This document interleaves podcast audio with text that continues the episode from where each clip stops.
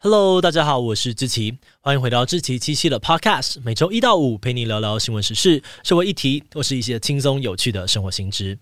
那今天这一集我们要来聊聊的主题是 Cyberpunk 赛博朋克。如果你平常喜欢看电影啊，或是看一些动画、漫画之类的，那你你应该听过 Cyberpunk 这个词。像是前阵子在 Netflix 上面爆红的动漫《电驭叛客》，原文就是 Cyberpunk。另外还有一级玩家艾丽塔，甚至是更早之前的经典作品《骇客任务》《银翼杀手》《攻壳机动队》，都被称之为是 Cyberpunk 作品。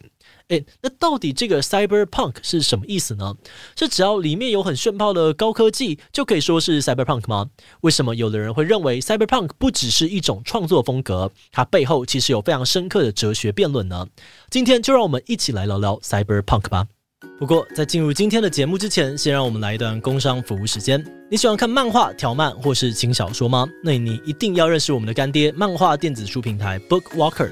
BookWalker 里面有漫画、轻小说等各种类型的作品，不止数量多，而且更新也超级快。另外，因为作品都是正版授权，所以阅读体验好，而且还能够真的支持到作者。那这次他们还准备了超优惠的活动，要来回馈给大家。首先是双十一档期的全馆限时低折扣。如果你想要入坑最近热门的动画化作品，像是《恋巨人》或《间谍的家家酒》，这些通通在 BookWalker 上面都看得到。这次双十一折扣，再搭配会员注册礼、首购七九折等等的优惠，整个就是超级划算。而另外，BookWalker 还规划了创作者的逐梦之路国人原创漫画展活动，让台湾原创漫画有七九折起的优惠，而且买书再送独家特点，而且还是集结了微宗诚、黄色书刊、颗粒、M N、每日青菜、谷子这六位台湾漫画家的插画特点哦。如果你想要支持台湾的作品，一定要把握这一次的机会。最后，BookWalker 还提供志祺七七观众专属的一百元商品抵用券，现在就赶快点击资讯栏的链接，带着优惠去 BookWalker 逛逛吧。好的，那今天的工商服务时间就到这边，我们就开始进入节目的正题吧。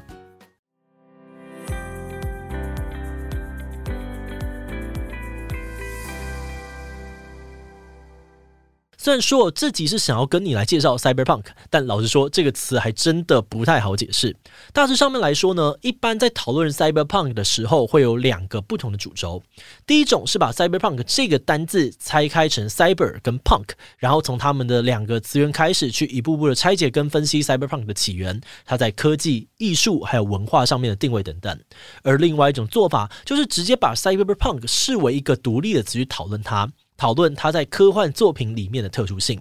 那这集哦，因为篇幅的关系，我们主要会透过第二种方式，也就是把 cyberpunk 视为一个单独的词来讨论它。所以这边比较不会很完整的去说明更细节的定义问题，主要会跟大家讨论 cyberpunk 这个类型的一些重要概念。那一般在提起 cyberpunk 的时候，最常被提到的定义就是 high tech low life，也就是很高端的科技，很低贱的生活。因为 cyberpunk 风格的故事哦，通常会设定在一个反乌托邦的未来场景。一般我们讲乌托邦，指的是一个像天堂一样美好的环境，大家都过着很幸福、很理想的生活。那如果套在科幻世界里面，就通常代表着人类已经有非常高的科技水准，什么 AI 啊、机器人啊、医疗科技等等，都已经发展的非常成熟。而这些无所不在的科技，可以很大幅度的增加人类的生产力，人类再也不用担心饿肚子、生病，也不用面临生存的问题，甚至还可以永生。在这个科幻乌托邦里面的人，就能够随心所欲的去做自己想做的事情，就好像活在一个理想国桃花源里面一样。可是 Cyberpunk 的故事就没有那么幸福快乐了。他们虽然一样有很高的科技，可是却只有一小部分的人可以享受到好处。社会上面绝大部分的人都活在混乱失序的世界里面，也就是我们前面提到的反乌托邦社会。这些反乌托邦的 Cyberpunk 故事，就是会告诉你说，现实是很残酷的。科技会进步，但是人性不会。所以，就算人类有了这些高科技，最终还是会被大企业跟政府给垄断。而那些握有资源的人，会透过科技的力量，更加强力的去监控、奴役、剥削我们普通老百姓，来维持他们自己所垄断的地位。也就是说，活在这样的世界里面呢，绝大多数人根本没有所谓的自由，甚至比现在的我们活得更加的辛苦。而且，在这些世界里面，社会的贫富差距还会更加巨大。就算已经有各种很炫炮的生活体验，像是什么飞天车啊、AI 助理啊，甚至可以改装身体让自己长生不老等等，但这些机会都不是属于我们的，只有那些最有钱的人能够享受得到。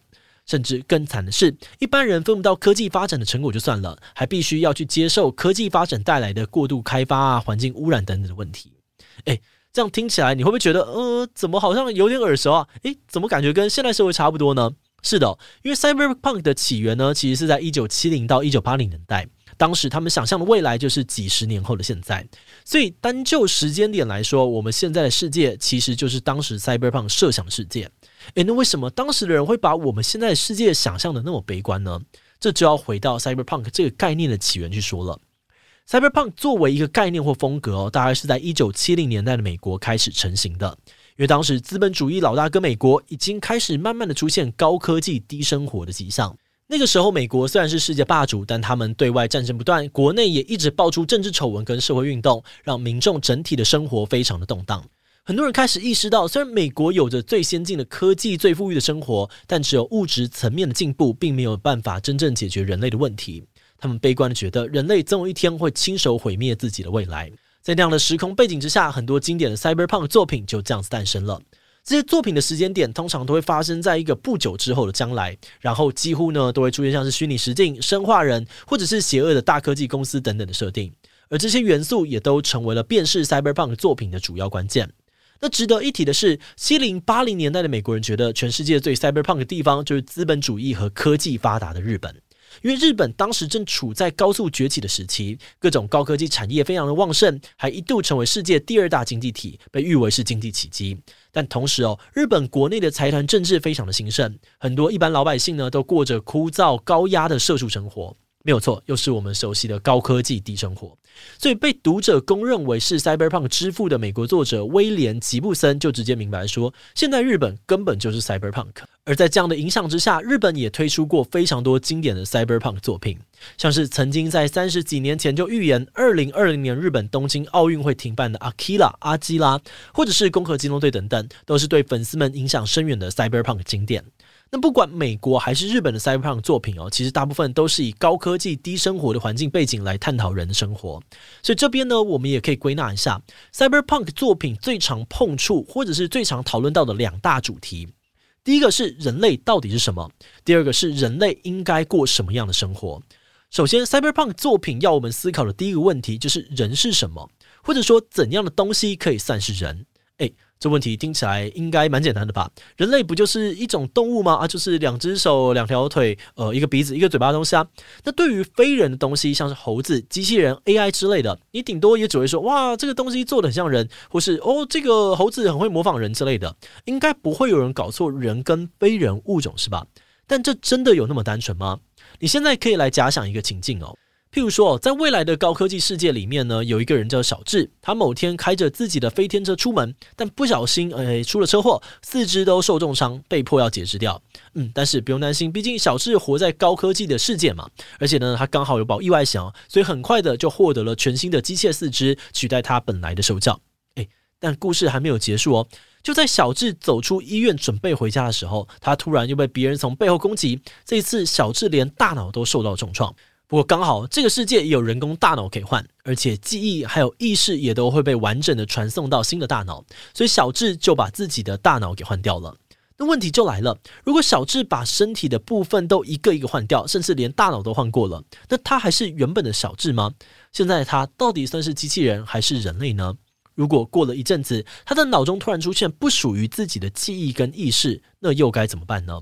那上面这个是人慢慢变成机器人的例子，那我们也可以反过来思考说，机器人慢慢变成人的状况哦。比如说，在同样设定的世界观里面，有一个高科技公司生产出了一个非常厉害的机器人，叫做小琪。这个机器人小琪呢，它就像我们一样，可以随意的跟别人聊天，也可以自由移动，还可以在很多事情上面做自主的判断。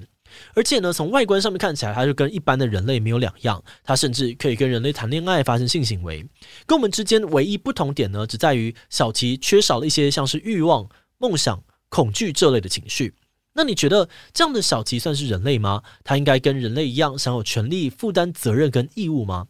刚刚我们举的例子哦，其实就是 Cyberpunk 作品很常在思考的问题，去讨论人是什么，怎么样算是人。那虽然目前看起来这样的世界好像离我们还有一点距离，但毕竟现代科技发展的速度越来越快，说不定你觉得遥远的未来其实也没有这么的远。而延续人是什么的问题哦，接下来 Cyberpunk 很关心的议题就是人应该过着怎么样的生活。前面有提到，在 Cyberpunk 设定的未来世界里面，通常都有个大企业、大组织或者是政府，因为他们掌握了高科技跟资源，成为了至高无上的独裁者。他们会利用科技掌握所有人的一举一动，包含你今天吃什么、去过哪里、说过什么话，全部都被他们监控着。一旦你做出不符合他们规定的事情，马上就会受到处罚。严重的话呢，甚至会被逐出正常人的社会。于是，处在这个世界的人类呢，最后就剩下两条路：要么乖乖听话，一辈子照着别人规定的方式生活；不然就接受处罚，变成社会的边缘人，在肮脏破旧的贫民窟里面苟且偷生。但是在这样子压抑的环境里面呢，也不是所有人都愿意照着框架活下去。很多 Cyberpunk 的作品都会着重描写，有些特定的人们还是会怀抱着希望，愿意冒险做出不一样的选择。像是在基诺里维演的经典电影《骇客任务》里面，有一幕红药丸跟蓝药丸的场景，就是在质问你：你是要选择蓝药丸，活在没有自由意志但安安稳稳的生活里面，还是要选择红药丸，牺牲掉现在的平静生活，看到苦难的真实，然后为了争取自由而去冒险去反抗？而最近爆红的动漫《Cyberpunk》也有一些类似的概念。而这种反抗或者是反叛这个关键字，也就是 Cyberpunk 里面很重要的 Punk 朋克精神。庞克文化的反叛精神几乎贯穿在每一部 Cyberpunk 的作品里面。他们要反抗的就是那些控制了一切的独裁权力。在这些故事里面，主角或许本来只是一个平凡人，但却会在某一刻觉醒，放弃原本不自由但安稳的生活，决心要反抗，并且愿意承担后续的风险。那当然啦，这种小虾米对抗大鲸鱼的反抗执行起来非常的困难，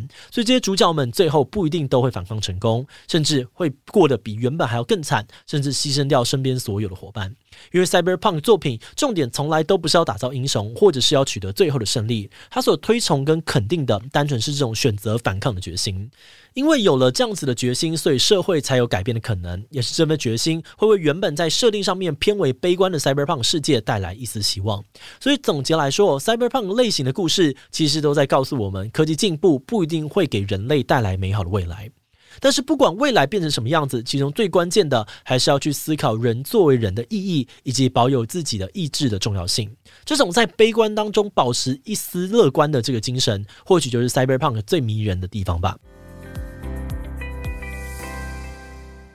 节目的最后，也想要来聊聊我们制作这一集的想法。老实说，Cyberpunk 的世界观以及各种的延伸讨论，甚至是视觉上面的美学风格等等，认真要说的话呢，内容真的非常的广，也非常的有深度。这集讲的还是比较概率的讨论。如果你本身对于 Cyberpunk 有更多的研究，也都欢迎你留言跟我们补充分享。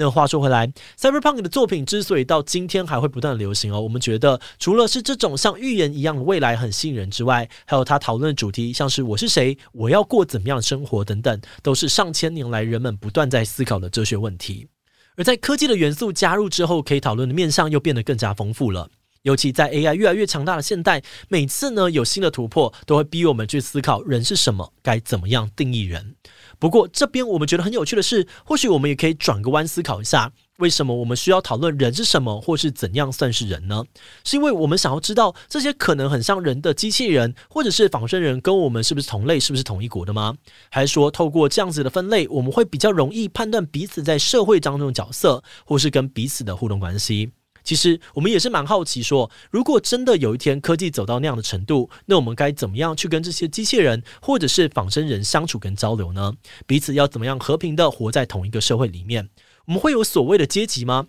有机的人类就一定比他们还要高阶吗？这些问题虽然都没有标准答案，但讨论起来应该都还是蛮有趣的。所以，如果你对这些提问有自己的见解或看法，都很欢迎你留言告诉我们哦。那碍于这集的篇幅，我们这集的 Cyberpunk 就先介绍到这边。如果你喜欢我们的内容，可以按下追踪跟订阅。另外，我们在 EP 二期也讨论过华文世界的科幻大师倪匡。倪匡的作品为什么会那么有魅力？你知道，除了小说家的身份之外，倪匡还曾经是解放军，但后来却反而变成了立场超坚定的反共人士吗？如果你对倪匡的故事感兴趣，很欢迎你去听听看 EP。二期我们会把连接放在资讯栏。如果是对于这一集 Cyberpunk 赛博朋克，对于我们的 Podcast 节目或是我个人有任何的疑问跟回馈，也都非常的欢迎你在 Apple Podcast 上面留下五星留言哦。那今天的节目就这样告一段落，我们就下集再见喽，拜拜。